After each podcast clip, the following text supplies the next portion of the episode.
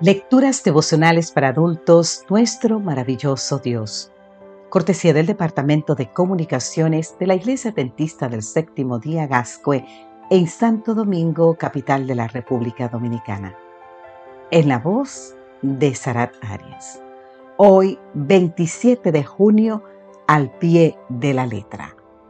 Josué, capítulo 23, eh, versículo 14, nos dice, yo estoy a punto de ir por el camino que todo mortal transita. Ustedes bien saben que ninguna de las buenas promesas del Señor, su Dios, ha dejado de cumplirse a pie de la letra. Todas se han hecho realidad. Y eso es muy cierto, ¿eh?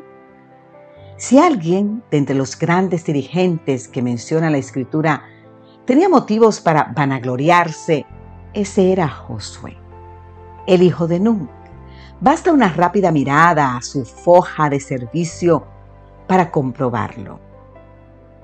Josué desempeñó un papel determinante en la victoria sobre los amalecitas. Acompañó a Moisés en el Sinaí cuando Dios entregó las tablas de la ley.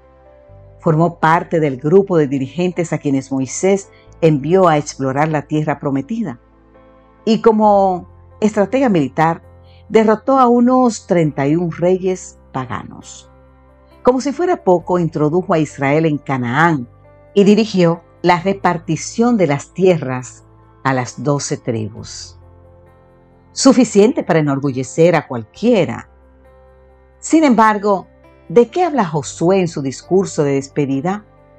¿De sus logros? ¿De sus habilidades personales? ¿Propone levantar un monumento en su honor? Nada de eso. En cambio, habla de la fidelidad de Dios en cumplir sus promesas, tal como lo señala nuestro versículo de hoy. Si lees el capítulo 24 de Josué, notarás que habla de servir a Dios con integridad de corazón y de poner a un lado los dioses paganos.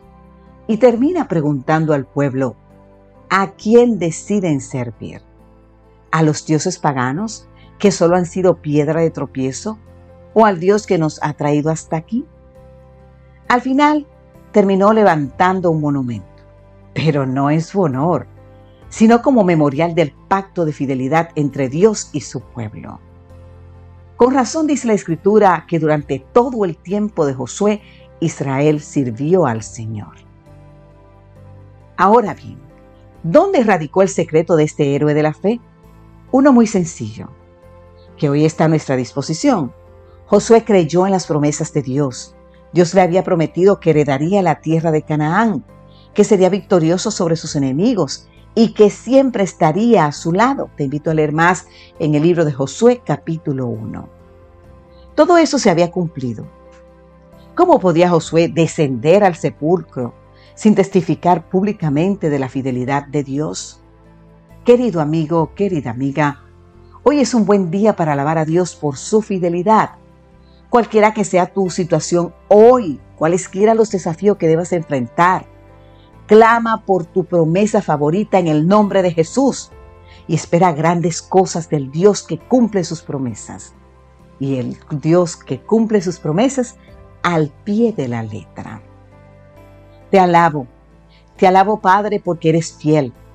Que tus promesas se cumplan en mi vida en el momento oportuno y de acuerdo a tu voluntad Amén, Señor. Amén.